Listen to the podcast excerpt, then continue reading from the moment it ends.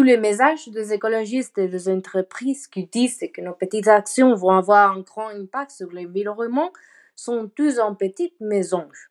Souvent, on peut trouver des messages et des campagnes qui encouragent aux citoyens à prendre l'action et faire des petites choses pour aider l'environnement, comme recycler les déchets, ne gaspiller pas de l'eau ou réduire la pollution en utilisant le transport public. La vérité, c'est que tout ça n'a pas un effet trop grand dans l'environnement parce que la plupart de la pollution se produit par les entreprises et les gouvernements qui autorisent ça. Les principales sources de pollution sont les transports, les industries, en spécial la carnique, les usines, les consommations des ménages et les installations d'incinération. Pour ça, euh, je pense que c'est plus effectif de faire des boycotts aux ces entreprises ou faire des manifestations contre les décisions du gouvernement.